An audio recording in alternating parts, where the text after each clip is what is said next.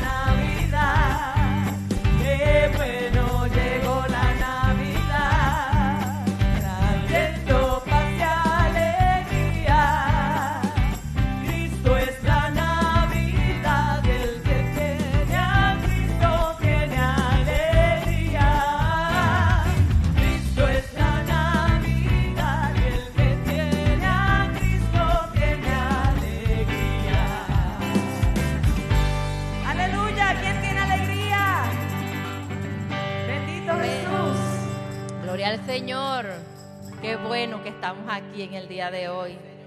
Ya empezando, estamos en el mes de diciembre. Y qué bueno que estamos aquí en la casa del Señor. Es mejor un día en la casa del Señor que mil fuera de ella, dice el salmista. Amén. Así que bienvenidos sean todos a la casa del Señor. Aquí venimos a alegrarnos, a regocijarnos en el Señor, a cantarle a nuestro Dios, a nuestro Señor, porque él es bueno, porque Él se merece toda la gloria y toda la honra. Amén. Y quisiera compartir con usted una palabra que se encuentra en Mateo 28. Mateo 28. Porque es la voluntad del Señor que descansemos en Él, en el Señor. Y la palabra del Señor dice así. Venid a mí todos los que estáis trabajados y cargados, que yo los haré descansar. El Señor no solamente quiere darte paz, quiere también darte que estés gozoso, pero también que estés descansado, dice su palabra. Para el Señor, hay mucha gente que en estos tiempos de Navidad andan bien ajetreados.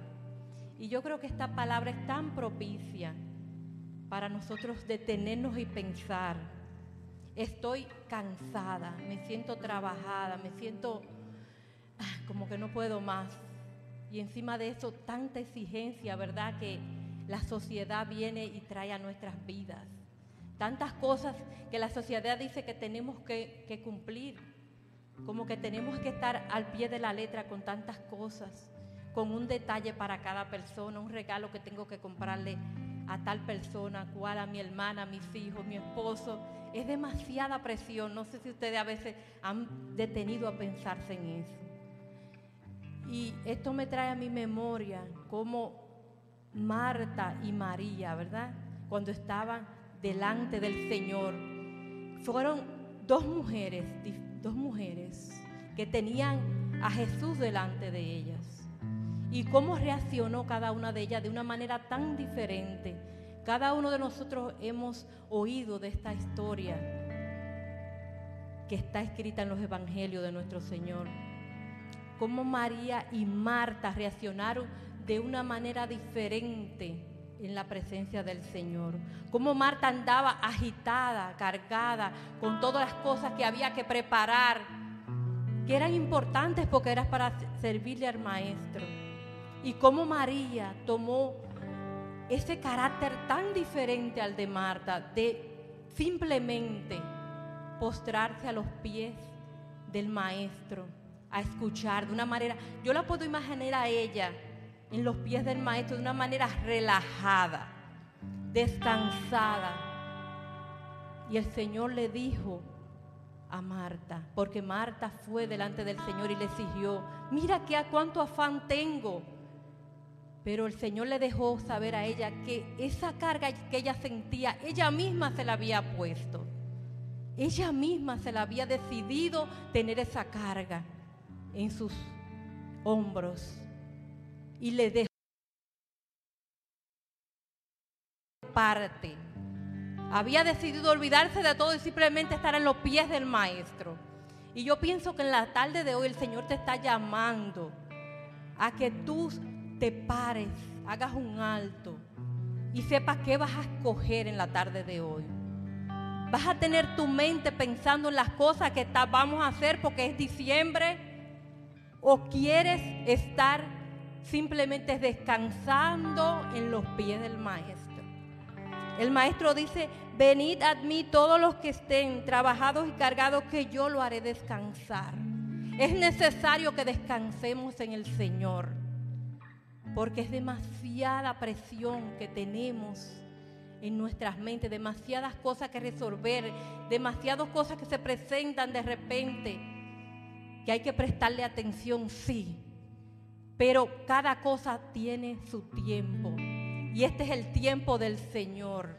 Este es el tiempo que el Señor te ha traído aquí a tu casa para que descanses. Es el, es el tiempo que el Señor ha permitido que te conectes ahí en Facebook, donde quiera que estás escuchando esta palabra, que te detengas y descanses en Él. Porque sí, hay problemas, hay dificultades, pero el Señor es más. Que ese problema. Ese problema es simplemente un puntito en el universo, si acaso un puntito, con la grandeza de Dios. Así que yo te pido que inclines al Señor tu corazón, tu espíritu en este momento. Y vamos a entrar en la presencia del Señor para quitarnos de nosotras todas esas cargas, todas esas dificultades, todos esos problemas y ponerlo en los pies del maestro. O sea, quítate de todo, despójate de todo lo que te está cargando en la tarde de hoy y decide entrar en la presencia del Señor, a descansar en los pies del maestro. Señor, delante de tu presencia estamos, porque reunidos en tu nombre estamos. Y tú prometiste, Señor, que tú ibas a estar en medio nuestro, Padre. Aquí estás ahora, moviéndote, Señor mi Dios, trayendo descanso, Padre Santo, trayendo paz, Dios mío. Dios mío, sigue rodeando a tu pueblo. Tú conoces a cada uno de ellos. Tú conoces, Señor, lo que ellos necesitan, Padre. Y sé que tú darás eso, Padre, y aún más, Dios mío. Por eso hemos decidido, Señor mi Dios, en esta tarde alegrarnos en ti, Padre, porque tú eres la Navidad. Hemos decidido alegrarnos, Señor, gozarnos en tu presencia, Padre. A decirte que eres nuestro Dios y nuestro Señor y que en ti estamos confiados y seguros, Dios mío. Y cuando hacemos esa declaración de fe, estamos descargándonos de todo lo que nos pesa, porque tú nos has llamado a caminar ligeramente, sin, ninguna, sin ningún peso en nosotros, para poderte servir como tú quieres, Señor, que te sirvamos, oh Padre Santo. Para que seamos esa luz que tú nos has dicho que ya no somos, nosotros somos. Somos la luz del mundo, Señor. Haz que nuestra luz, Padre, pueda iluminar toda tiniebla, Señor, que haya, Señor, alrededor nuestro, Padre. Ponnos delante, encima de esa mesa, Señor mi Dios, que tú dices que nosotros pertenecemos, Padre, para que nuestra luz pueda alumbrar, Señor mi Dios. Yo te doy gracias por cada uno de los hermanos que están ahora en este lugar, a los que nos están escuchando, Padre Santo. Oh Dios mío, gobierna tú en la mente y en los corazones de cada uno de ellos, mi Dios. Oh Padre Santo, estamos aquí para alabarte, para glorificarte, para exaltarte, para darte gracias, Señor mi Dios, por las cosas que tú vas a hacer a favor de tus hijos y de tus hijas, Señor mi Dios. Confiamos en ti, Señor mi Dios. Confiamos en lo que estás haciendo. Aunque no lo puedan ver mis ojos, tú estás haciendo algo grande a mi, a mi favor y al favor de todos los que estamos aquí, Señor, en el día de hoy. De esta oración que va a ser escuchada, Señor mi Dios, en el futuro, Padre Santo, a través de cualquier medio, Dios mío. Porque tú eres un Dios espectacular, un Dios que no tiene que ver con tiempo, Dios mío tus tiempos son perfectos, Padre Santo. No tiene que ver con espacio, porque tú llegas a la hora y al espacio. Dios mío, es creado todo por ti, Señor. Todas las cosas por ti fueron creadas y son todas tuyas, Padre. En el nombre de Jesús decidimos confiar en ti, descansar en ti y gozarnos en ti Dios mío, en esta tarde, en esta noche maravillosa, en este atardecer, Señor, que tú nos has regalado para encontrarnos contigo, Señor, aquí en tu casa, Padre. Amén. Mi alma te glorifica y te alaba, Señor. En el nombre poderoso de Jesús, te damos gracias, Padre. Amén. Vamos a continuar alabando el santo nombre del Señor quien viene siendo la única razón por la cual estamos aquí hoy reunidos, la única razón por la cual podemos caminar día a día, disfrutar de tantas cosas hermosas, es el Señor. Así que vamos a unirnos en una alabanza, en una adoración genuina, pura, real. Este cántico yo sé que lo conocen. Vamos a cantar con gozo y con alegría, que Él es la única razón que por eso lo alabamos, lo glorificamos hoy y siempre. Eres tú.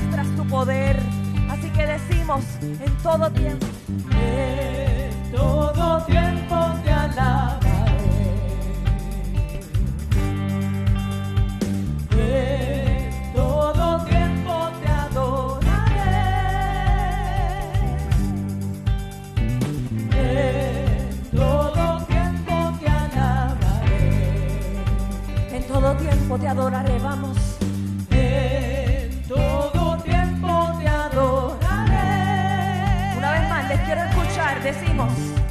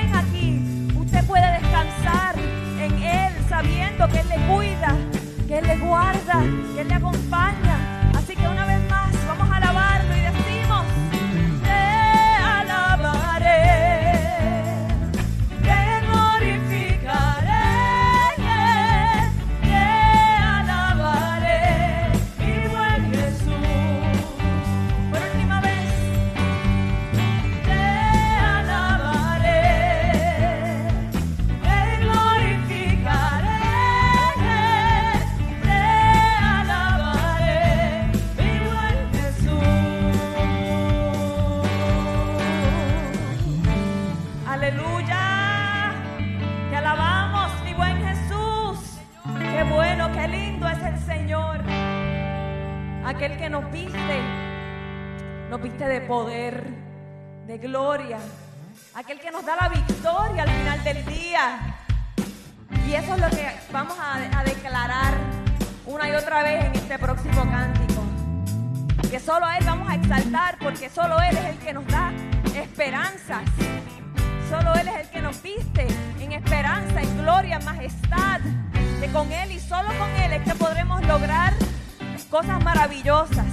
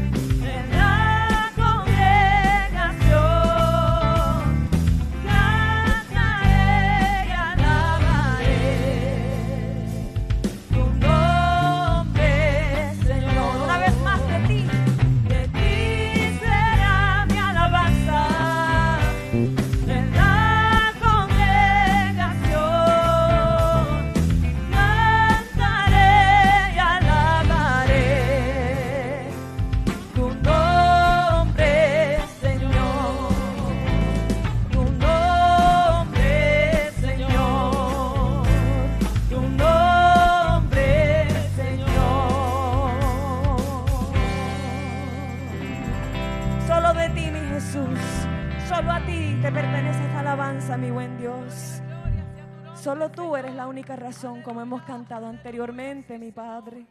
Solo en ti queremos pensar. Solo contigo queremos caminar este camino, esta vida que nos ha tocado vivir. Solo contigo, mi Jesús. Como mencionaba mi hermana María, hay tantas cosas que nos distraen, especialmente en esta época navideña. Hay tanto consumerismo, hay tantas responsabilidades. Y les voy a contar una historia. Eh, este mes, tal vez yo, por unas, unas cosas que estoy viviendo en mi, en mi vida personal, pueda parecer tonto, pero no puedo decorar mucho mi casa. no puedo colocar un árbol y eso para mí es bien importante. Eh, así que yo me dediqué a preparar mi casa de otras maneras. Y cuando estaba escogiendo las pocas cosas que podía colocar, decidí colocar todos los nacimientos que tenía, ¿verdad? Porque no importa tantas cosas que podamos vivir y experimentar en este mes, pero lo único que estamos celebrando es el nacimiento de nuestro Señor Jesús. Y en eso es que nos vamos a enfocar. Por eso es que estamos aquí un domingo en diciembre, pudiendo estar haciendo las compras de Navidad, mirando pasajes a ver qué vamos a hacer en- de viaje o lo que sea.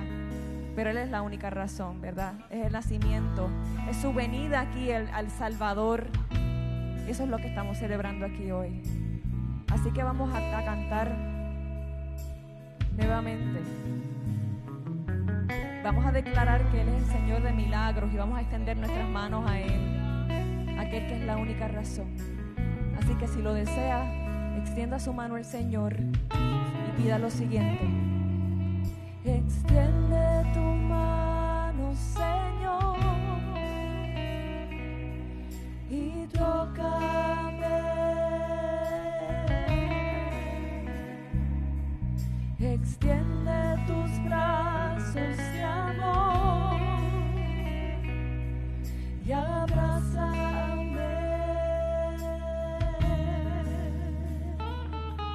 Extiende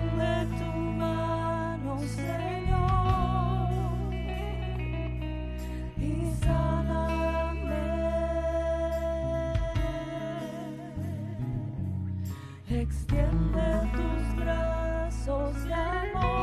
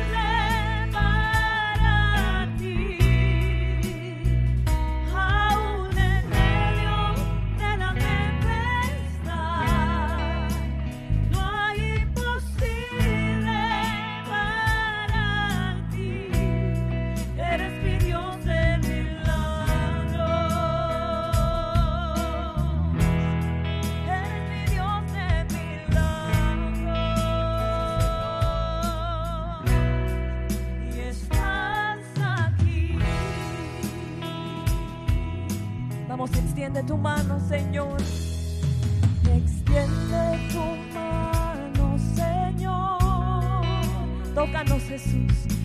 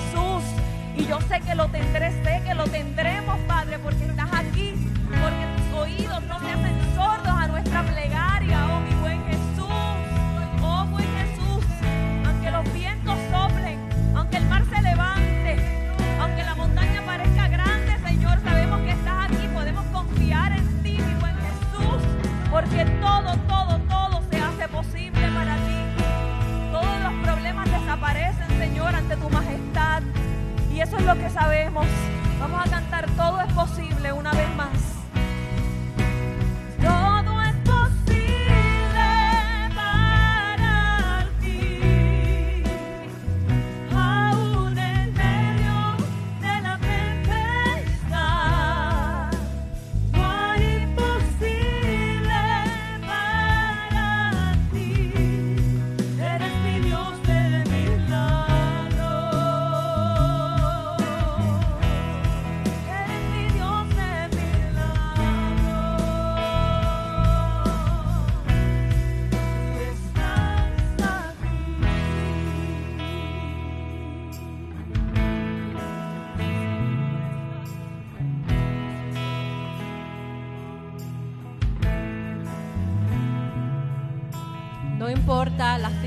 La dificultad, el Señor está aquí en este lugar ahora.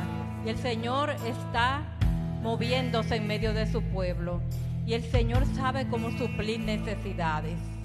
Él conoce cada necesidad. Él conoce lo que estás pasando.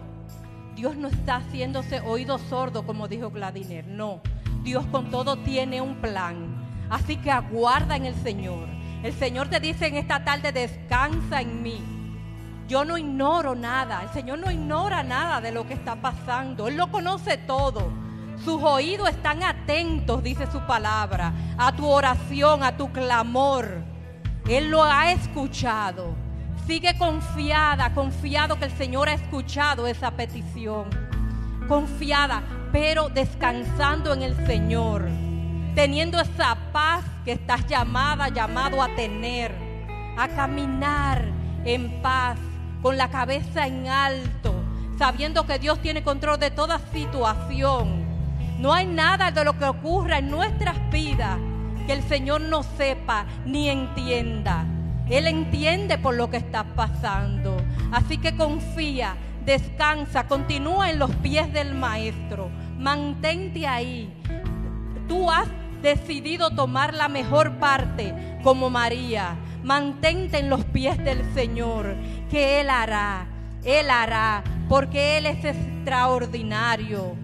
Él conoce, Él es experto en obrar, Él es experto en sorprendernos. Y vas a ser sorprendido, sorprendida por el Señor, porque Él conoce todo y Él está esperando el tiempo preciso y el lugar preciso para mostrarte su salvación. Porque así es el Señor. No importa por lo que estés pasando ahora. Estamos aquí y has tomado la mejor parte. Y sabes que esa nadie te la va a poder quitar. Esa nadie te la puede quitar. Así que el enemigo que lo escuche, estamos gozándonos en el Señor. Porque el Señor hará cosas extraordinarias en medio de su pueblo. Y todo hablaremos de eso, porque el Señor es grande, el Señor es más, el Señor es todo poder. Y nadie puede con lo que Él ha destinado ya para tu vida. Mi alma te adora, Señor. Mi alma te da gracias porque eres el Dios, porque eres el Señor porque tus oídos, Señor, están atentos al clamor de tu pueblo, Padre. Tú eres fiel. Fiel es el que nos ha llamado y fiel es el que nos ha posicionado en fe, porque por fe andamos y no por vista. ¿Cuánto dan gloria a Dios? Por fe andamos y no por vista. Dios puede hacer las cosas mucho más grandes de las que estás pidiendo. ¿Sabes eso? Así que alégrate y descansa en el Señor. El Señor está en medio nuestro. Y Él está atento a cada uno de nosotros. Y su gloria está sobre nosotros. Amén. Declárelo, dígalo, afírmelo, confírmelo que ninguna palabra negativa salga de su boca. Podemos decir que estamos confiados en el Señor y que hoy esta tarde el Señor nos ha hablado y nos ha dicho, descansa en mí, hijo mío, hija mía. Amén. Muchas gracias, mis hermanos, por estar aquí. Bienvenidos sean todos. Pueden tomar sus asientos. De verdad yo le doy gloria a Dios por este equipo de alabanza. Es maravilloso Gladinel, es maravilloso Yesenia, es maravilloso los músicos. Dios está en este lugar, la presencia del Señor, yo la siento. Y de verdad mi cuerpo se estremece, porque Dios es tan grande y tan bueno, que nos permite, ¿verdad?, disfrutar de Él. Cuando nos damos ese tiempo para el Señor y decidimos tomar esa parte para estar en el Señor, en las cosas del Señor. Podemos descansar y podemos disfrutar de su presencia. Y gracias a cada uno de ustedes los que se encuentran en esta tarde, en, el día de hoy. Vamos a darle un aplauso fuerte al Señor. Porque el Señor es bueno, el Señor es fiel. Él está aquí. Vamos a seguir. Eh, en ese espíritu que tenemos, ¿verdad? Ahí se siente un mover muy hermoso en esta tarde. Eh, y ahora vamos a pasar eh, lo que es el tiempo de los diezmos y las ofrendas. Y el, eh, el rey Salomón, en esas, esas cosas, ¿verdad? Que el Señor le daba a él, esa sabiduría tan especial que el Señor derramó sobre el rey Salomón él escribió algo que dijo y dice así, honra al Señor con tus bienes.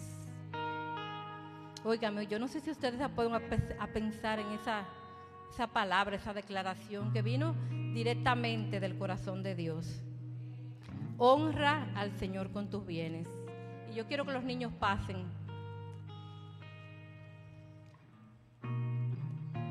Ustedes saben que la iglesia de Cristo tiene más de dos mil años. y está establecida y la iglesia de Cristo sigue caminando, porque es la iglesia del Señor. El Señor es quien mantiene su iglesia. Yo lo creo firmemente. Y la iglesia del Señor va a continuar, a pesar de que hay gente que no crean en dar, ¿verdad? La iglesia. Y como quiera va a continuar, porque es la iglesia del Señor. Así que honra al Señor con tus bienes, porque el Señor dará y que va a sobreabundar, sigue diciendo la palabra. Honra al Señor con tus bienes y Él hará que sobreabunde las bendiciones en tu vida. Y no solamente materiales, porque el Señor sabe bendecir de todas las maneras. Amén. También queremos recordarles que en la parte de atrás está Janet con lo que es eh, el diezmario ofrendar electrónicamente, también la página de nuestra iglesia, eh, www.iglesiahispanaboston.com, ahí también pueden eh, diezmar y ofrendar. Así que vamos a orar, a darle gracias al Señor, porque todas las cosas por Él fueron hechas y para Él. Y simplemente cuando decidimos darle al Señor, estamos dando de lo que ya recibimos de Él. Y te damos gracias, Señor, mi Dios, porque la verdad tú has sido fiel y nada nos ha faltado, Padre. Gracias porque lo más importante es que tenemos la energía para pararnos cada día, Señor, y trabajar, Dios mío, Padre. Porque tu palabra dice, Señor, que tenemos que trabajar, Señor, para poder mantenernos, para poder, Señor, poder, poder cumplir con las responsabilidades que para poder vestir, para poder, Señor Dios mío, suplir a nuestras familias, Padre. Pero sabemos, Señor, que tú eres quien nos sostiene, Señor, que tú eres, Señor, quien nos ha bendecido, Padre. Y por eso queremos honrarte a ti, Señor, mi Dios, de lo que tú nos has dado. Yo te doy gracias, Señor, por cada dólar alegre, Dios mío. Gracias te doy, Señor, mi Dios, porque tú eres, Señor, quien les levanta, quien les suple, quien les ayuda, Señor. Gracias por ellos, Señor mi Dios. Gracias por todas esas personas, Padre Santo, que aunque en el día de hoy quizás no han podido dar, Padre Santo, lo han hecho en el pasado y lo van a hacer, Señor mi Dios, en el futuro. Gracias, Padre Santo, porque tú eres quien multiplica todas las cosas. En tu nombre oramos. Amén. Amén. Y la iglesia hispana, eh, déjame ver qué es lo que sigue ahora o ahora sigue lo que es leer la lectura de Adviento. Este tiempo tan hermoso, ¿verdad? Que el Señor nos permite eh, estar aquí en su casa y disfrutar, sabiendo que la Navidad es Jesucristo, es Jesucristo mismo. Y este es el segundo domingo de Adviento. Y es domingo de paz. El Señor nos está hablando siempre, ya que, tenemos que estar tranquilos, ¿verdad? Descansar en Él.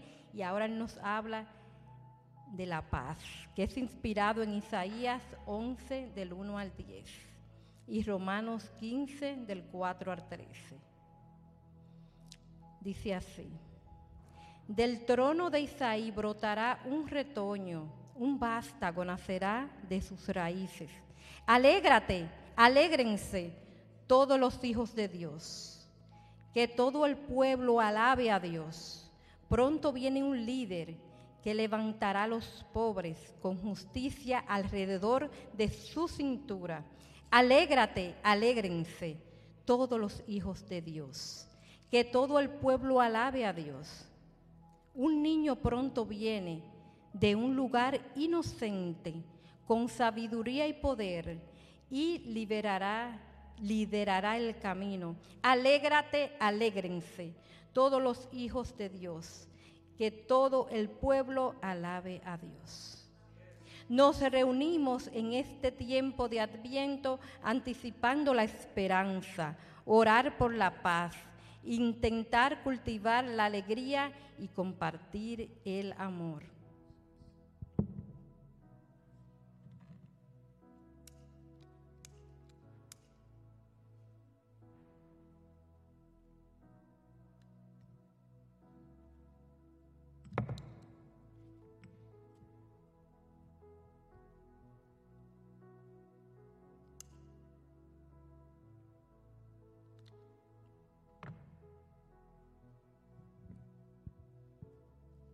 Encendemos esta vela en este momento de adoración, esperando que cuando salgamos estemos llenos de valor necesario para permanecer como una señal. Venimos a las montañas para sentirnos más cerca de tu presencia, oh Dios. Que las montañas produzcan prosperidad para tu pueblo. Que florezca la justicia y abunde la paz. Solo tú eres el Dios que hace maravillas que tu gloria llene este lugar mientras te adoramos en espíritu y en verdad. Oremos. Dios, admitimos que no siempre hemos sido una señal de justicia. En el ajetreo y el bullicio de estas vidas hemos dejado poco espacio para escuchar para hacer tus manos y tus pies en un mundo que nos necesita ahora más que nunca. En lo cálido de la comodidad, muchos de nosotros nos hemos relajado en las copas, en las capas de nuestro privilegio. No hemos atendido las necesidades de los más pequeños Perdónanos, oh Dios. Danos el coraje de mantenernos de pie para seguir las huellas de aquel que vino a asegurar la justicia para los pobres, traer equidad a los mansos y condenar al impío con sus labios. Y en ese día estaremos de pie como una señal para el pueblo. Avancemos sabiendo que somos guiados por Dios, que somos sostenidos por Dios, que somos amados por Dios, separados, que Dios nos empodera mientras nos sostiene, nos guía y nos ama. Y sabiendo todo eso, pongámonos de pie. Pongámonos de pie. como una señal que la gloria de Dios more con nosotros ahora y por los siglos de los siglos, en el nombre de Jesús. Amén. Amén. Amén. Te alabamos, Señor, y te damos gracias.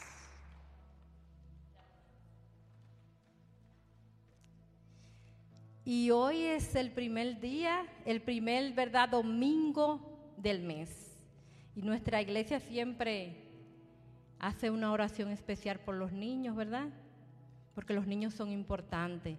Jesús lo dijo, deja que los niños vengan a mí.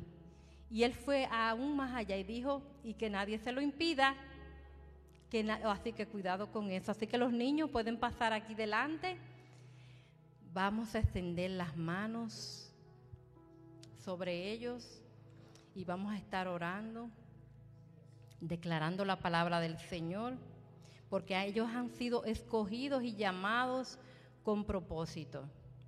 La iglesia de hispana de la comunidad cree firmemente que cada uno de ellos ha sido escogido por Dios con un propósito, que son bendecidos, que son ayudados por Dios que el Señor está con ellos, que Dios los guarda, los cuida. Y yo creo que aunque ellos estén en una corta edad, Dios puede darles sabiduría para que ellos puedan tener revelación desde su corta edad. Porque Dios es hermoso y es maravilloso. Y Él lo dijo, deja que los niños vengan a mí y que nadie se lo impida. Nadie. Y cuando usted trae un niño a la casa del Señor, usted está diciéndole al Señor, sí Señor, esta es tu palabra y yo la creo, de que los niños tienen que venir a la casa del Señor. Amén. Extiendan sus manos, vamos a estar orando. Te damos gracias, Señor mi Dios, por cada uno de los niños y las niñas, Señor mi Dios. No solamente de la iglesia hispana, Padre, sino alrededor del mundo, Señor mi Dios. Te lo queremos presentar, Dios mío, de una manera especial en este tiempo ahora, oh Padre Santo. Sabiendo, Señor, que los tiempos son difíciles, Padre, que es tantas cosas, Señor mi Dios que están, Dios mío, marchando a veces erróneamente, Dios mío, en contra de lo que dice tu palabra, Padre. Pero aquí, Señor mi Dios, hay un remanente que está clamando, Señor, por ello, Dios mío, poniéndolo delante de ti, Señor, sabiendo que tú nos escuchas, Padre, que tú tienes cuidado de ellos, Padre Santo, pidiendo, Señor mi Dios, que a su corta edad, Dios mío, tú traigas revelación a la vida de ellos, Señor mi Dios, que ellos te conozcan, Padre Santo Sabemos, Dios, que tú estás con ellos, Dios mío, en esas clases, Señor, Dios mío, que están siendo dadas por las maestras, Dios mío, Señor, mi Dios. Que esas clases, Señor, ellos puedan recordarlas, Señor, mi Dios. Que ellos puedan recordar a tiempo, Dios mío, quién eres tú, Señor, mi Dios. En tiempos difíciles, Padre, que pueda venir a su memoria, Padre Santo, Dios mío, de saber que tú existes, Señor, mi Dios. Que tú los cuidas, que tú los proteges, Señor, mi Dios. Que tú eres su ayuda, Señor, mi Dios que llega a tiempo, Padre Santo, Dios mío. Sabemos, Señor, mi Dios, que ellos son llamados con propósito, Dios mío, Padre. Oh, Dios mío, que cada uno de ellos, Padre, tú tienes un plan divino, Padre Santo. Pon el orden divino, Señor, en sus vidas, Señor, mi Dios, Padre. En el nombre de Jesús, Señor, trae sabiduría, Señor, mi Dios, a los padres, para que podamos guiarlos, Señor, mi Dios, de la manera que tú quieres, Señor, mi Dios. Que entendamos, Señor mi Dios, que ellos son frágiles, Padre, que ellos merecen respeto, Señor mi Dios, que tenemos que saber cómo le hablamos, Dios mío. Ayúdanos, Señor mi Dios, porque nosotros, Señor mi Dios, sin ti nada podemos hacer, Señor mi Dios. Ayúdanos a guiarlos, Señor mi Dios. Pon sobre ellos, Señor mi Dios, tu Santo Espíritu, Padre Santo, aún a su corta edad, Señor mi Dios. Trae revelación a sus vidas, Señor. Sabemos que tú eres su ayudador, Dios mío, y que tú los guías y los cuidas, Padre. Y te damos gracias por eso, Señor mi Dios. Gracias, mi Dios. Por Cristo Jesús. Amén. Amén. Gloria a Dios. Ya pueden pasar a la parte de atrás y yo creo que ya nosotros aquí estamos listos. Eh, no me quiero ir sin recordarles que los martes a las 6 de la mañana nos estamos reuniendo para orar. Así que vamos a seguir, vamos a seguir clamando, vamos a seguir reuniéndonos por Zoom y el Señor está haciendo grandes cosas. Yo creo que el Señor nos está, bendiciendo a través de su palabra, a través de ese clamor que levantamos los martes a las seis de la mañana. Dios va a hacer cosas grandes. Y Dios es una manera también de evangelizar. Porque cada ministerio que el Señor levanta es con un propósito, no solamente para que nosotros seamos llenados de Dios y ayudados, sino también para alcanzar almas para Cristo. Así que yo que le quiero eh, pedir que si usted conoce de alguien que esté pasando por una necesidad, que usted comparta ese link que usted recibe para que esas personas se puedan conectar. Eh, incluso eh, puede mandar un mensaje si es una, algo que quieren que oremos de una manera especial. estamos aquí para eso. Para eso el Señor nos ha llamado y lo estamos haciendo con amor sabiendo que Dios está con nosotros y nos está ayudando. Y, y ese yo creo que esa es la voluntad del Señor. Que muchas personas que están pasando necesidad, ¿verdad? Tengan ese recurso ahí. Porque hay gente que está pasando por necesidad, sabe que Dios puede hacer algo, pero no encuentra como la manera. Pero si nosotros, ¿verdad? Que decimos estar en la luz del Señor, decimos, mira, aquí hay un recurso que nosotros estamos usando, que yo creo que puede traer bendición a tu vida. Conéctate, vamos a orar que Dios pueda hacer grandes cosas, porque yo lo creo. Dios ha transformado mi vida y yo creo que Dios quiere transformar la vida de muchas personas, porque su palabra dice, de tal manera amó Dios al mundo. O sea, no fue a mí sola, ni fue a los que estamos aquí nada más Hay mucha gente allá afuera que necesita escuchar eso. Necesita. Y cada ministerio que se levanta debe de ser con el propósito de alcanzar almas para Cristo. Y no solamente que se conecten cada martes, sino la meta es que lleguen aquí a la iglesia hispana de la comunidad, que pertenezcan a nuestra familia y que puedan ser personas listas para servir a otros, porque de eso se trata el Evangelio, un Evangelio de amor. No es algo que tenemos que tomar para nosotros mismos. Así que yo lo dejo con esto. Yo cuando me pongo a hablar, Dios mío, pero nada, aquí está el pastor listo no hay ya. Problema, de eso se trata. Bueno, muchísimas gracias, mi hermana. Iglesia, una vez más, que el Señor les bendiga. Que Dios les bendiga. Mira a la persona que está a su lado, sonríe, dígale que el Señor te bendiga. Qué bueno es poder verles acá el día de hoy, estar acá con ustedes una vez más. Ahí al frente de su banca hay dos tipos de Biblia. Tome la Biblia de color anaranjada, por favor. Vamos a ir al Nuevo Testamento, al libro de Lucas, Lucas capítulo 10. Y cuando lo tenga, le invito a que se ponga en pie, por favor. Si no hay una Biblia anaranjada por ahí, ahí nos ayudan a compartir. Hay varias Biblias. Mientras las buscamos, una vez más les doy la bienvenida a ustedes también que nos están viendo desde donde quiera que nos estén viendo. Para la honra y gloria de Dios hay personas que nos ven en muchos lugares, así que a ustedes donde se encuentran también les damos la bienvenida. Lucas capítulo 10, y le invito a que se ponga en pie, por favor. Vamos a leerlo todos juntos. Cuando lo tengan, diga conmigo, gloria a Dios. Y si aún no lo ha encontrado, diga, pastor, un momentito más. Lucas capítulo 10. Eso me gusta, lo abren y empiezan a leer. Eso está bueno. Pero vamos a ir empezando al versículo 17, del 17 al 20. Le invito a que lo leamos en voz alta y cuando termine no lo cierren porque vamos a ver varios versos de, ese, de este capítulo. Lucas 10, 17 al 20. Léalo conmigo en voz alta. Dice la Biblia, la nueva versión internacional, así. Cuando los 72 regresaron, dijeron contentos, Señor, hasta los demonios se someten en tu nombre. Yo veía a Satanás caer del cielo como un rayo, respondió él. Sí, les he dado autoridad a ustedes para pisotear serpientes y escorpiones y vencer todo el poder del enemigo. Nada les podrá hacer daño. Sin embargo, no se alegren de que puedan someter a los espíritus sino alegresen de que sus nombres están escritos en el cielo.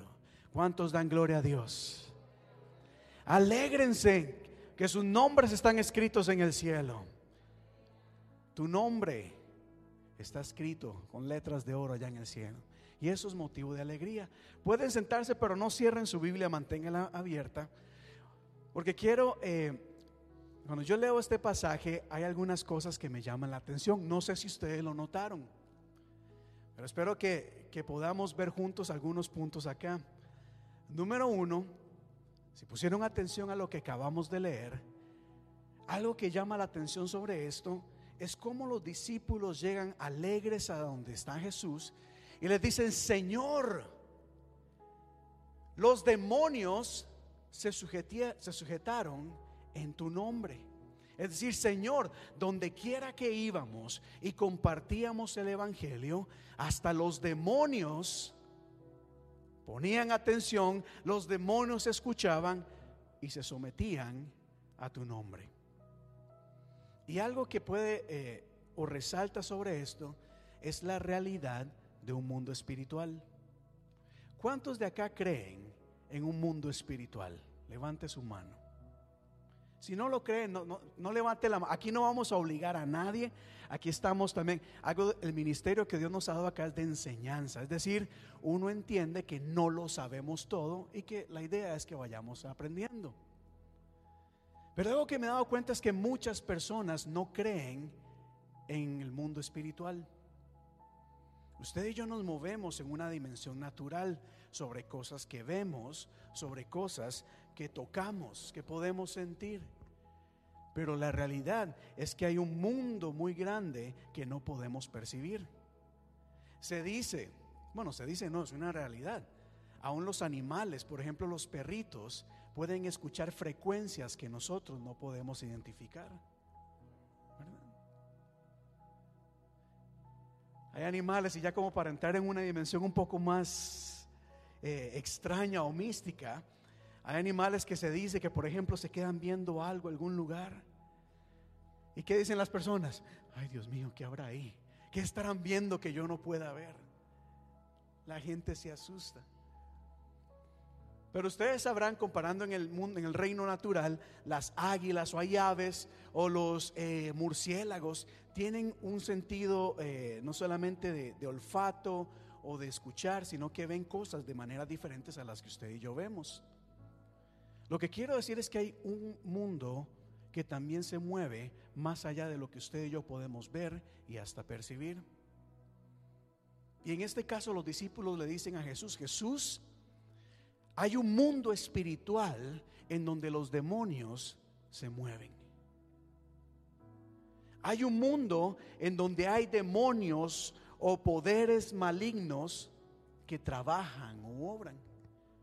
Y creo que esto es importante porque, bueno, gracias a Dios aquí todos ustedes eh, como que entienden y creen esto, pero hay muchas personas que no han entendido la realidad del mundo espiritual.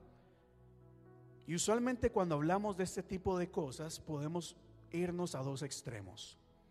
El extremo en donde todo es demonios todo es el diablo, todos son espíritus. Y vamos a reprender al diablo. Nos reunimos en la iglesia para alabar a Dios e iniciamos, Señor, reprendemos al diablo. Olvidando que venimos a la iglesia primeramente a glorificar el nombre del Señor.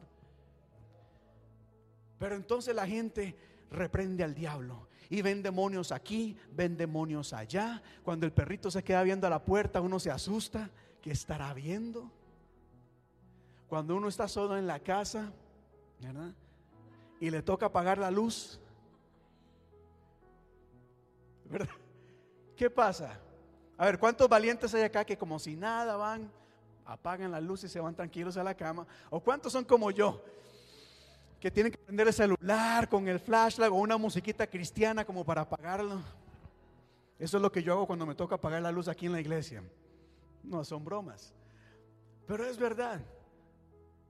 Es verdad. Muchas veces podemos irnos al extremo en donde se ven sombras, se ven luces, se escuchan cosas y todo lo queremos eh, poner sobre los, sobre los demonios o sobre el diablo. De hecho, hace un, hace un tiempo di una serie llamada Mitos del Cristianismo. O sea, lo que muchos cristianos piensan o creen, pero que realmente no es. Y uno de los mitos más grandes entre los creyentes es el echarle la culpa al diablo por todo. Si hay problemas en la casa, es que el diablo se ha levantado. Si hay problemas en el trabajo, pastor, ore conmigo, por favor, reprendamos al diablo en el trabajo. Si me va mal en algo, Señor, fue el diablo. Y tristemente eso es más fácil decirlo, porque eso puede significar que todo es culpa del diablo y evado toda responsabilidad sobre mí. Hay un extremo en donde es más fácil culpar al diablo por todo en vez de mirarnos al espejo y decir, tomé una mala decisión. Me dejé llevar por un impulso, por un deseo o por la cosa que sea. Hay un extremo en donde todo es el diablo. Si hay alguien enfermo, reprendemos al diablo. Vamos a orar para que el Señor reprenda demonios. Todo es el diablo. Si alguien bosteza, está saliendo un demonio. Si alguien come chica en la iglesia, es porque hay un demonio. Todo. Y esto no siempre es así. Pero también está el otro extremo. ¿Cuál es el, el extremo de ver demonios por todo lado. ¿Cuál sería lo opuesto? El ignorar el mover y la obra del enemigo en la vida de las personas, en la vida de la iglesia, en la vida de las familias, en la vida de la ciudad. Está el extremo en donde ignoramos completamente realmente la obra del enemigo. Eso es, el diablo es un invento. Hay iglesias cristianas que ya no predican del infierno o de demonios porque no, realmente eso no fue lo que Jesús quiso decir. O el infierno no existe, los demonios no existen. Y esto también puede ser muy peligroso. Porque si algo vemos en el pasaje es que en ese momento habían demonios trabajando activamente sobre la vida de las personas.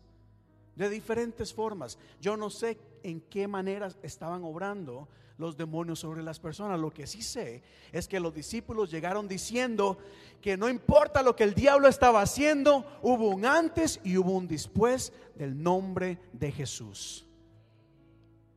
Así que tal vez no debemos enfocarnos tanto en saber el nombre del demonio, en entrevistar al diablo. ¿Cuántos de ustedes han visto videos así en YouTube? En donde llegan y vamos a una liberación y, ¿cómo te llamas? Le ponen el micrófono a la persona y siempre lo mismo. Soy Satanás. Y hacen esos escándalos y es lo mismo siempre. Aquí lo importante no es saber estas cosas, lo importante es saber el poder que tenemos en Cristo Jesús. ¿Cuánto dan gloria a Dios por eso? Entonces cuando la gente tal vez se va al extremo de ignorar la obra del enemigo, podemos ver que Jesús claramente nos dice, yo vi a Satanás caer del cielo como un rayo. Eso no fue metáfora, eso no fue ilustración, Jesús mismo vio cuando el enemigo cayó. Es decir, Jesús está afirmando la realidad de un mundo espiritual, de un mundo que se mueve alrededor nuestro. Pero qué bueno saber de que el Señor está con nosotros y que en el nombre de Cristo hay poder. ¿Cuánto dan gloria a Dios por eso? Pero algo acá importante, porque como digo, muchas veces cuando hablamos del mundo espiritual, nos gusta o nos enfocamos más en el enemigo olvidando también que hay un mundo espiritual en donde la presencia de Dios se mueve, en donde la presencia de Dios se manifiesta. Y la Biblia nos habla una y otra vez de demonios, pero también nos habla de ángeles, seres que vienen de parte de Dios, seres que han sido enviados de Dios o por Dios para ayudarnos, para guiarnos, para pelear por nosotros en algún momento. Aquí no adoramos ángeles, aquí no invocamos ángeles, pero entendemos de que cuando acudimos a Dios, parte del mover de Dios es enviar a su ejército celestial de ángeles a obrar a nuestro favor. Entonces hay que tener ese balance, reconocer un mundo espiritual del mal pero también las fuerzas celestiales que están a nuestro alrededor. ¿Cuántos dicen amén a eso? Se recordará eh, Eliseo con su siervo Gesi y un ejército humano, un ejército rodeándolos y él atemorizado dijo, aquí nos van, aquí esto se acabó, nos van a matar. Y el profeta le dijo, Señor, por favor, haz que mi siervo pueda ver lo que tú estás haciendo. Y cuando el Señor le permitió ver, permitió ver al siervo, lo que había alrededor, lo que vio fue el ejército de los cielos ahí, listo para pelear por él. Y en la Biblia se nos habla de ángeles que traían mensajes, ángeles que alimentaban al sediento, al hambriento, ángeles que estaban con su espada desenvainada para pelear a favor del pueblo. Así que Nunca olvides esto, que aunque hay un enemigo que quiera hacerte la vida imposible, también está el reino de los cielos que está detrás tuyo peleando a tu favor. No tengas miedo de apagar las luces, porque hay ángeles también a tu lado que te cuidan. El Salmo 91, verso 11 dice, porque Él ordenará que sus ángeles te cuiden en todos tus caminos. Amén. Dale gloria a Dios en este momento. El Señor enviará sus ángeles para que estén a tu lado. La presencia de Dios está a tu lado en todo momento. Así que los discípulos llegan contentos a donde Jesús y le dicen, Señor, pudimos experimentar algo extraordinario. Y yo sé que hablar de, de este tipo de cosas, de ángeles, de demonios, llama mucho la atención. Una vez hice ese experimento. Recuerdo que yo todas las semanas doy una, enseñanza los jueves. Y hay un grupo de personas que se conecta fielmente, usualmente la misma cantidad. Y una vez dije, voy a hablar de demonios. Los números se fueron arriba.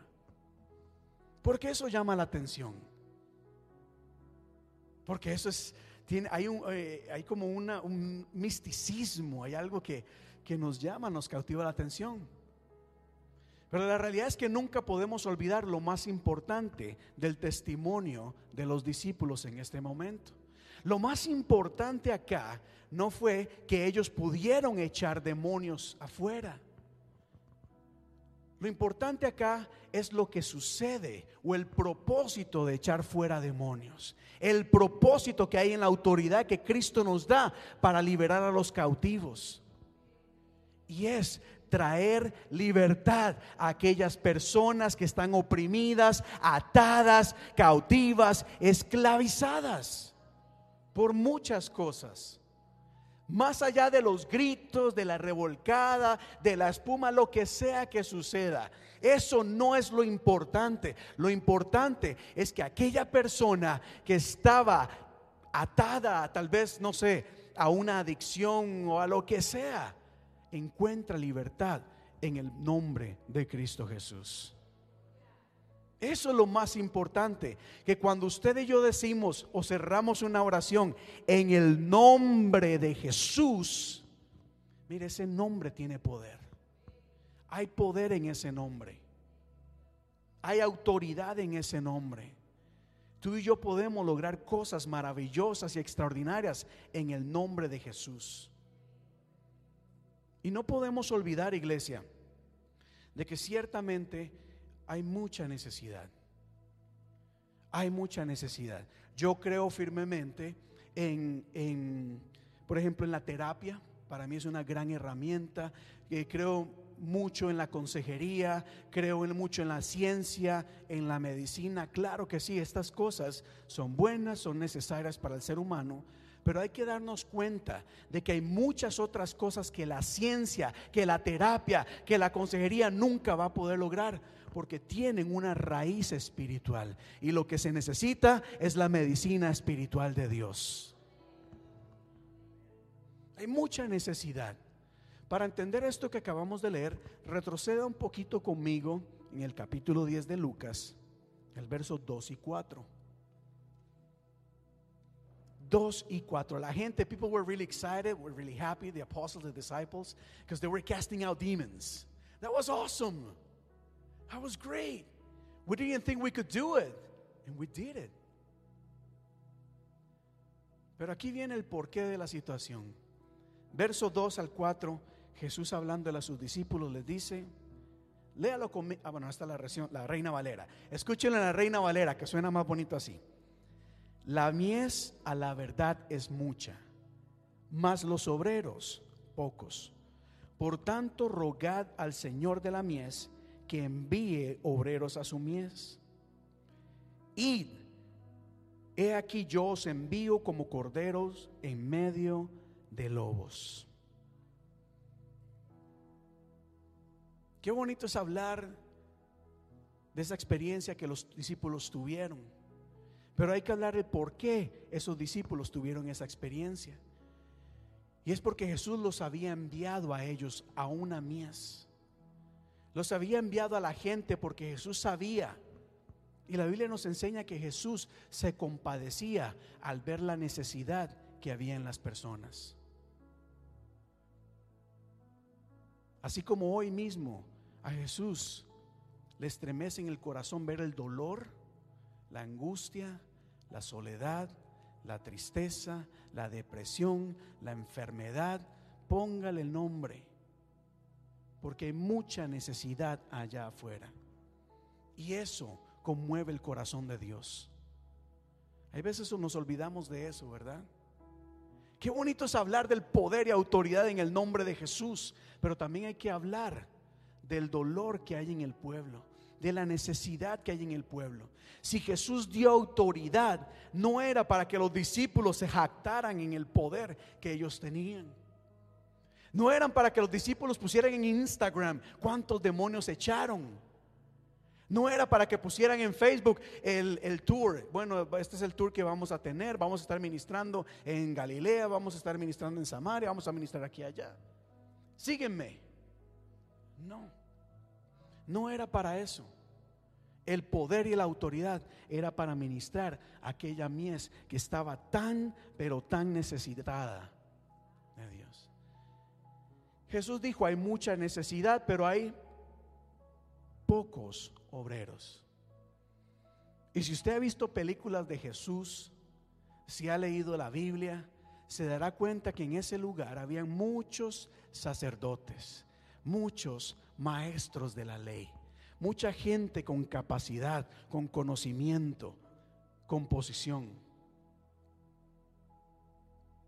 Y aún así Jesús dijo, wow, hay mucha necesidad. Y hay que ver cómo tristemente, si no nos cuidamos, podemos perder el enfoque de las cosas. Se sabrá cómo tristemente Jesús criticaba a estos maestros, porque usualmente ellos se enfocaban en ellos mismos. Dice la Biblia, Dora, que ellos oraban y se paraban para que la gente los viera. La prioridad no era la oración, la prioridad era, a ver allá atrás por favor pongan atención que el siervo de Dios va a orar. Aleluya, santo es el Señor. No podemos perder ese enfoque. No debemos hacer las cosas para que la gente nos vea, para que la gente nos aplauda. Hay que aprender, inclusive en el ministerio, a vivir en el anonimato. ¿Qué importa si la gente nos conoce, nos conoce o no? Al final la gente no me tiene que conocer a mí, a quien tienen que conocer es a Jesús. No importa, no importa, es a Jesús que tienen que conocer. Y Jesús se lamentaba de la situación tan difícil. Pero bueno, les voy a dar un punto más acá y ya voy concluyendo porque iniciamos hablando de la obra de los discípulos, del asombro ante la autoridad en el mundo espiritual, pero nos damos cuenta que Jesús les dio poder porque había una necesidad muy grande. Y Jesús decía, hay pocos obreros. Pero aquí hay algo que me llama mucho la atención a mí, y tal vez ustedes me pueden ayudar a entender. Le he pedido a Dios mucha revelación sobre esto. Pero si vamos un poquito más atrás, en el capítulo 9, Lucas capítulo 9, versos 57 al 62.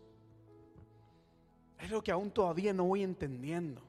Si la queja de Jesús es la falta de obreros, todavía me cuesta entender por qué Jesús aquí hizo lo que hizo. Verso 57 dice, iban por el camino cuando alguien les dijo, Señor, ¿qué le dijo él? te seguiré donde quiera que vayas. Donde quiera yo te voy a seguir.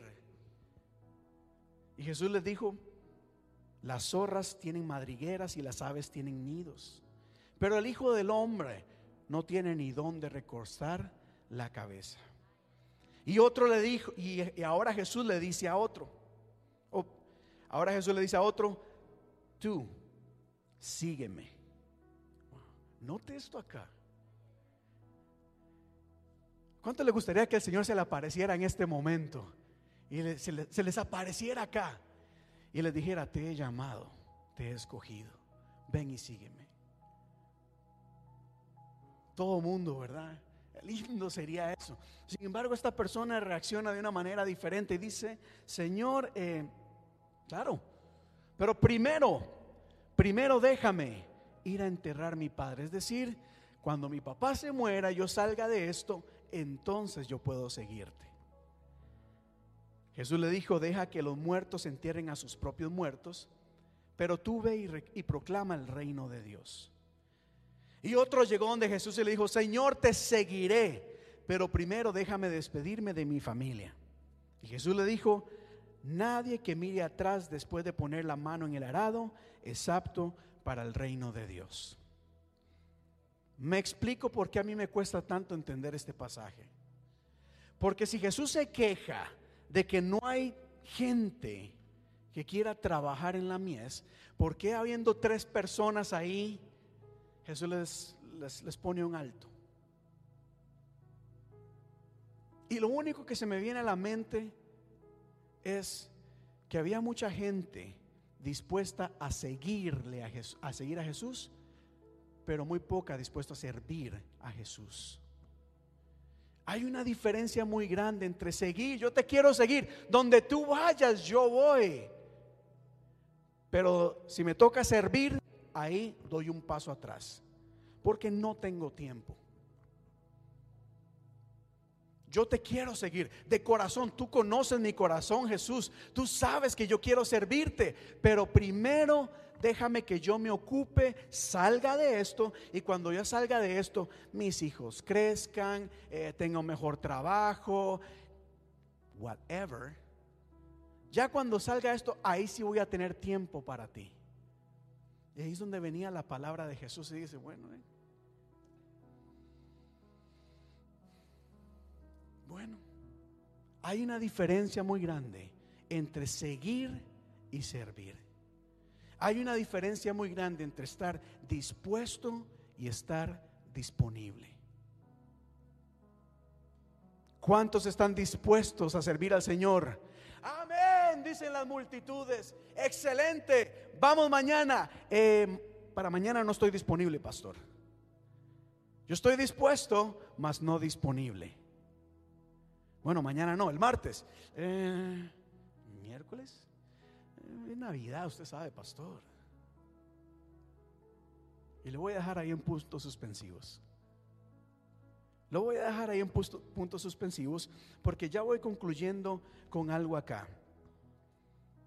Y es algo que María ha estado hablando aquí en esta noche y ha estado mencionándonos y recordándonos y es que ciertamente, como ella dijo antes de, la predicación, hay mucha necesidad allá afuera. Y hay mucha gente que lo que está necesitando, además del compañerismo, de la amistad, de tal vez una ayuda económica o algo así, están necesitando de la manifestación del poder de Dios sobre sus vidas. Y Dios obra muchas veces a través de su iglesia, es decir, su gente. En otras palabras, hay muchas personas que aún no han podido experimentar libertad, salvación, ayuda, porque hay una iglesia que no está disponible en ese momento para atender la necesidad. Y yo no sé usted, pero hay momentos en que yo he necesitado de Dios. Gracias a Dios tengo personas que están disponibles para escucharme, para orar por mí.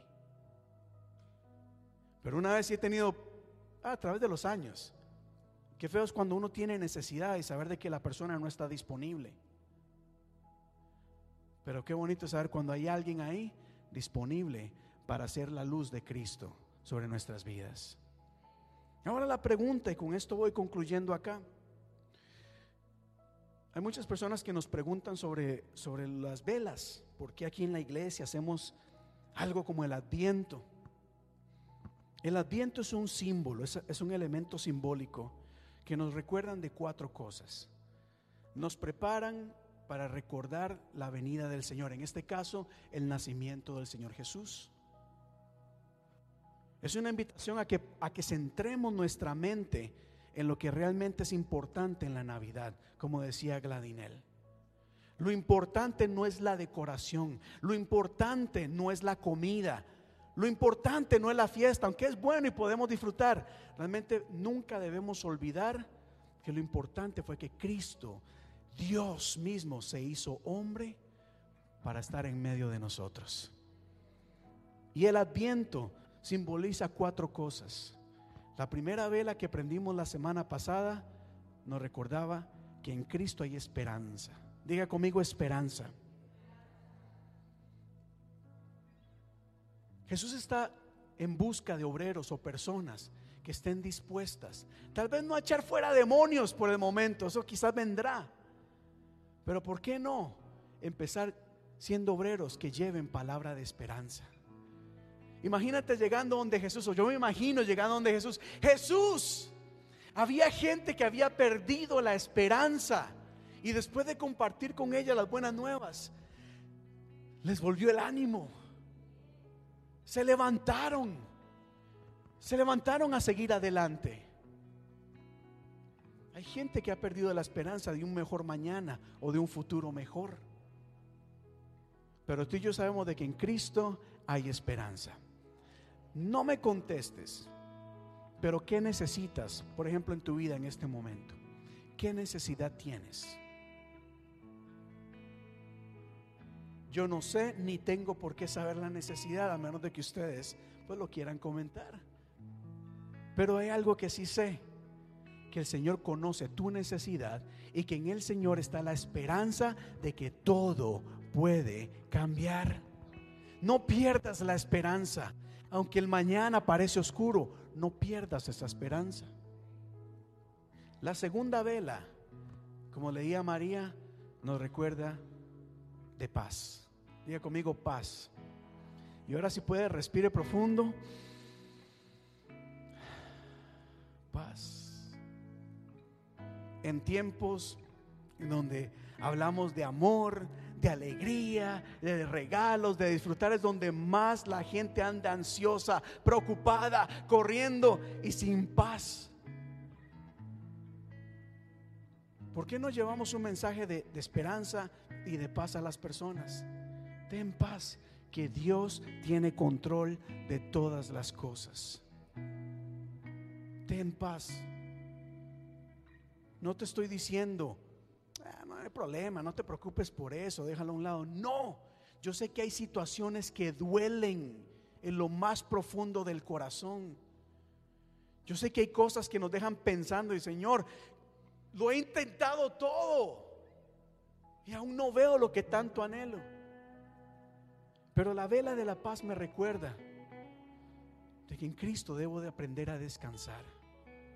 Éxodo capítulo 33, creo que es el verso 10. Me gusta, el Señor ha ministrado tanto mi vida con ese pasaje. Moisés hablando con el Señor, Dios le dice, yo iré contigo y encontrarás, y te daré, perdón, y te daré descanso. Dios dice, yo voy a ir contigo y yo te voy a dar descanso. La tercera vela, de la que hablaremos la próxima semana, es la vela de, de la alegría. En Cristo encontramos gozo en Cristo encontramos algo que muchas veces allá afuera es solo pasajero. En Cristo encontramos un sentido de vivir. Jesús dijo, yo vine a darles vida y vida como para que vayan sufriendo, como para que vayan arrastrando los pies el resto de su vida. No, Jesús no dijo, yo te voy a solucionar los problemas y tu vida va a ser perfecta. No dijo eso. Lo que dijo es que no importa lo que pases, vas a aprender a vivir en abundancia, en bendición, vas a disfrutar lo que tengas. El adviento nos recuerda por último, la cuarta vela, el amor. El amor que tantas personas están buscando y anhelando. Un amor que no tiene condición, un amor que no se basa en cómo nos vemos, en cuánto dinero tenemos, en cuánta fama tenemos. No, un amor genuino, puro, que se basa en quienes somos profundamente. Un amor en donde Dios dice, no, no me importa cómo te ves. No me importa cómo hablas, no importa los gorditos que tienes a los lados, no importa si eres como el pastor ya quedándose calvo aquí. Eso no importa. El mundo se fija en esas cosas. Dios no se fija en nada de eso. Yo necesito cada día recordar estas velas, recordar de que en Cristo encuentro esperanza. Porque no crean, uno como pastor también lucha y uno dice, Señor, ¿esto qué? ¿Se va a dar o no se va a dar? ¿Lo doy por perdido o no? Pero al prender la vela y decir en Cristo hay esperanza, eso me da razón para seguir luchando y seguir adelante. En Cristo vas a encontrar paz, paz, alegría y amor. Te invito a que te pongas en pie, por favor. Ahora, hay un mundo que está necesitada de escuchar estas cosas. Y yo creo firmemente que Jesús está en este lugar, alzando la mirada sobre nuestra ciudad. No voy a hablar por el mundo entero. Pero es más, visualiza en este momento, visualízate manejando de aquí a tu casa, de aquí al trabajo. ¿Cuánta necesidad puedes identificar? Piensa en tu familia. ¿Está tu familia necesitando de esperanza? ¿Está tu familia necesitando de paz? De amor, de alegría, de gozo. ¿Por qué no ser esos agentes de luz?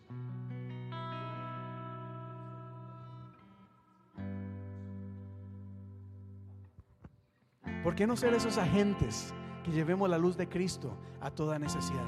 No importa si nos reconocen o no. Aquí no estamos para que nuestro nombre sea exaltado, sino el nombre de Jesucristo. Y ya concluyo acá. El Señor te va a dar todo lo que necesitas para que seas de bendición a otras personas. No es solamente decirles, ten paz, ten esperanza. No, es que el Señor ya te ha dado poder. Te ha dado esa unción, esa autoridad para que cuando hayan tal vez cosas a tu alrededor queriendo perturbar la paz en tu hogar, tú puedas decir en el nombre de Jesús, en mi hogar hay paz. Si tu mente, si en tu mente estás constantemente eh, peleando contigo mismo, hay una, eh, ¿cómo se diría?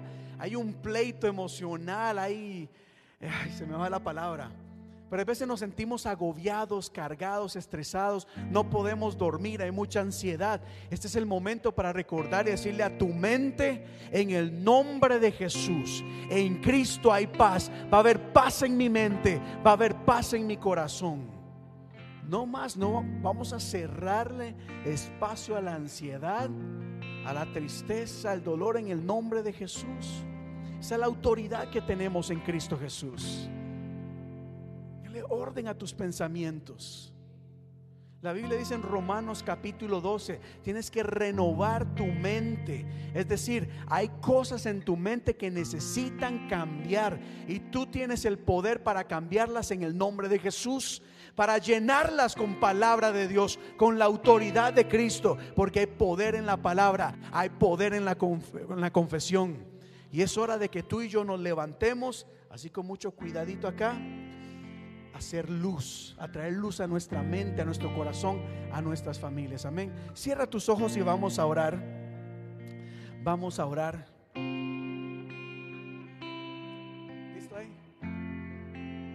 Enciende una luz y déjala brillar.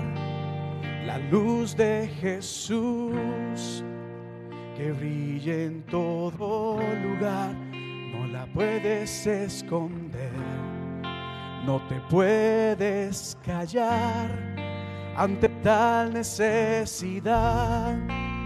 Enciende una luz la oscuridad. Una vez más, enciende esa luz.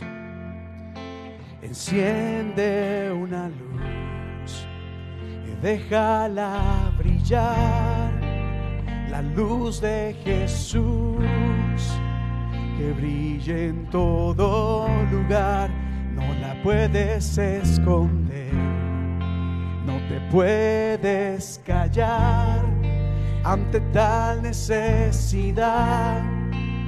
Enciende una luz, una vez más, una vez más, enciende una luz, enciende una luz. Déjala brillar. La luz de Jesús. Que brille en todo lugar, no la puedes esconder, no te puedes callar, te, ante tal necesidad, ante tal necesidad. Enciende una luz en la oscuridad. En la oscuridad. Aleluya, aleluya. Vamos a orar por un momento. Número uno, quiero recordarte e invitarte a alegrarte en el Señor. La Biblia dice, alégrate que tu nombre está escrito en el libro de los cielos. ¿Por qué no levantamos voz de agradecimiento al Señor en este momento y decimos, gracias Padre? Porque a pesar de mis errores, de mi pecado, de mi indiferencia, en tu amor y misericordia me has perdonado. Y por tu sacrificio ahora mi nombre está escrito en el libro de los cielos. Aleluya. Tu nombre está escrito. Es decir, el Señor te conoce. El Señor con amor ha escrito tu nombre. Aleluya. Aleluya. Dile gracias Señor. Gracias Señor. Ahora, ahora, si hay alguien en tu familia o alguien que amas, que aprecias, aunque usted y yo no podemos juzgar, hay cosas que no sabemos, pero oremos para que nuestros hijos, nuestra familia, también sus nombres sean escritos en el libro de los cielos. Dile, Señor, yo no lo sé, yo no sé la vida personal de cada persona, pero oro por mis hijos, Señor, que vengan a tus pies. Ten misericordia por mi papá, por mi mamá, por mis tíos, por mis amistades, que su nombre también sea escrito en el libro de los cielos. Señor, escríbelos. Aleluya, aleluya. Oramos por aquellas personas, Padre. Aquellas personas que quizás aunque han escuchado el Evangelio, aún no lo han recibido. Oramos, Padre, para que conforme hagamos brillar nuestra luz, que conforme prediquemos tu palabra, puedan entregar tu corazón a ti, puedan rendirse ante tus pies y declarar de que tú eres Señor.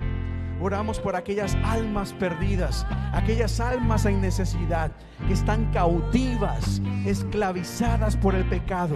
En el poderoso nombre de Cristo Jesús empezamos a desatar cadenas, empezamos a romper cadenas en el nombre de Cristo Jesús. Recuerda, Jesús te ha dado autoridad te ha dado autoridad, hay poder en el nombre de Jesús. Empieza a romper cadenas, cadenas no solamente en tu vida, sino en tu familia, cadenas sobre esta ciudad. Que caiga toda cadena, que se rompa en el nombre de Cristo Jesús. Aleluya, aleluya. Aleluya, aleluya, se cae, que se caiga, que se caiga toda cadena de adicción. Personas que están adictas a muchas cosas. Aquí no estamos para juzgar, aquí no estamos para criticar, aquí no estamos para señalar, estamos para declarar que sí se puede, que hay libertad en Cristo Jesús. La adicción es algo muy difícil de romper, es muy difícil de renunciar, pero en Cristo se rompen cadenas, en Cristo se cae toda atadura, toda esclavitud queda atrás y en Cristo hay libertad, libertad libertad, libertad de toda depresión, libertad de toda ansiedad, libertad de toda tristeza, de dolor. Y en Cristo hay vida y vida en abundancia. Enciende una luz, déjala brillar, la luz de Jesús, que brille, en todo lugar, no la puedes esconder no te puedes callar ante tal necesidad. Enciende una luz en la oscuridad. Hay una luz que representa esperanza. Hay una luz que representa esperanza. Vamos a orar por esperanza. Oremos por esperanza. Quiero recordarte que tienes esperanza no todo está perdido. Dios es Dios de milagros. En la Navidad recordamos que los milagros existen. Los milagros existen. ¿Cuántos creen en milagros acá? Les yo creo en milagros. Yo creo en milagros. Esa es la esperanza de que un milagro puede ocurrir. Aun cuando todo parece estar perdido, milagros pueden ocurrir. Esperanza, Señor. Levanta, vamos a levantar esa luz de esperanza. Hay esperanza, hay esperanza, recuérdalo, hay esperanza. Hay esperanza para tu familia, hay esperanza para tu vida. No hay puerta cerrada completamente. Y si hay una que se cierra, Dios puede haber muchas otras. No pierdas la esperanza. Aleluya. En tu familia hay esperanza. Nunca es tarde, no lo olvides. Nunca es tarde. Hay esperanza. Dios todo lo puede cambiar. There's hope. There's always hope. Aleluya. Enciende esa luz. Vamos a aprender esa luz de esperanza. Enciende una luz y déjala brillar. La luz de Jesús que brilla en todo lugar. No la puedes esconder. No la escondas, no te puedes callar ante tal necesidad. Enciende una luz. Prendamos la vela de la paz. Prendemos la vela de la paz sobre nuestra vida, sobre nuestros hogares. Que la paz de Dios que sobrepasa todo entendimiento inunde tu vida y llene tu corazón. Que llene tu corazón, que llene tu mente, que haya paz en tu pensamiento, que haya paz en tu corazón, en tu alma, que haya paz en tu familia. Paz en tu familia.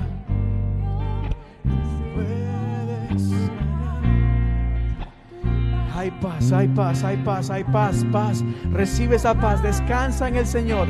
Descansa en el Señor. Descansa, descansa en el Señor. Sé que hay tormenta. Puede haber tormenta. Pueden haber muchas cosas, pero descansa en el Señor.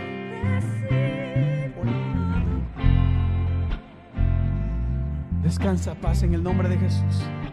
Recibe la paz de Cristo. La paz de Cristo. Aleluya. Elevamos ahora la vela, la vela del gozo y de la alegría. Descansa en el Señor y gózate. Regocíjate en el Señor. Es decir, mantente alegre, mantén una actitud positiva. Aunque todo parece estar en tu contra, descansa, confía en el Señor, sonríe que Dios está contigo. No te estoy diciendo ignora el dolor. No te estoy diciendo olvídate del dolor. Estoy diciéndote que aún en medio de la aflicción puedes estar alegre y gozoso de que Cristo está contigo. Levantamos, Señor, en esta tarde la vela del gozo, de la paz, de la alegría. Y levantamos la vela del amor. Del amor. Levantamos la vela del amor el amor de Dios sobre cada uno de nosotros. Declaramos, confesamos amor sobre, sobre nuestras vidas. Cristo te ama. Quiero que escuches eso. Un amor incomparable. No busques o no te afanes en buscar la aprobación, el amor en la gente o en otras cosas.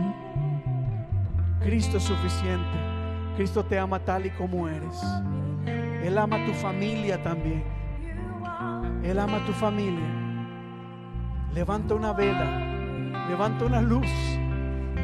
La luz del amor en tu vida.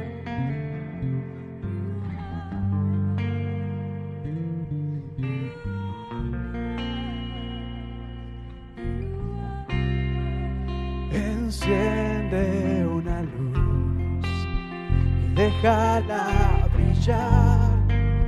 La luz de Jesús que brilla en todo lugar. No la puedes esconder, no te puedes callar ante tal necesidad. Enciende una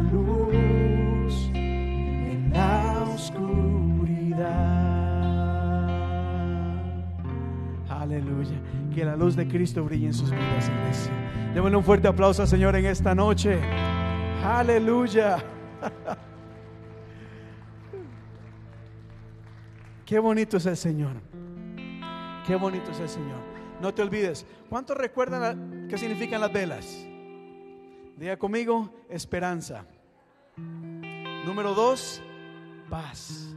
Número tres, alegría o gozo. Y número cuatro, amor. Amor. Recuerda, la mies es mucha, es decir, hay mucha necesidad. Y el Señor anda en busca de personas no solamente dispuestas, sino disponibles. Personas no solamente que quieran seguirle, sino servirle. Y yo sé que Dios te está llamando. Te está llamando. Y el Señor está levantándote para que seas esa luz en medio de la oscuridad. Amén. Buena iglesia, qué bueno es poder haber estado con ustedes. Y me siento bien, bien satisfecho el día de hoy. Me siento bastante alegre y sé que Dios está obrando en sus vidas. Le invito. En la iglesia hay muchas cosas que parecerán extrañas, pero que son símbolos que nos recuerdan al fin y al cabo que el Señor es la luz de nuestras vidas. Así que iglesia, que en esta semana, eh, Dios mediante nos vemos el próximo domingo, pero en esta semana que la paz de Dios sea sobre todos y cada uno de ustedes. Que Dios les guarde, que Dios les cuide, que puedan experimentar su presencia en esta semana. Que esta semana sea una semana de bendición en sus vidas y les invito, les animo. Mire, les animo, confiesen, declaren, vayan a sus, a, los, a sus cuartos, los cuartos de su familia, en la cocina, en la puerta, ponga sus manos, diles, en esta casa hay paz, hay esperanza, hay gozo y hay alegría. Muchas veces nos quejamos mucho, ya no aguanto estar en este hogar. Ya no aguanto estar aquí, qué pereza, o no aguanto el trabajo y nos pasamos quejando y quejando. Y hay poder en las palabras. Lo que dices tiene un poder muy grande. Pero vamos a desatar el poder de Dios en tu hogar, ¿ok? Declara, confiesa paz, amor, gozo y amor. Así que iglesia, que Dios les bendiga. Nos vemos este martes a las 6 de la mañana, este jueves a las 7 y 30 en Crecer y nos vemos el próximo domingo a las 4 de la tarde. Quedamos despedidos, iglesia. Saludémonos. Dios nos bendiga. Dios les bendiga.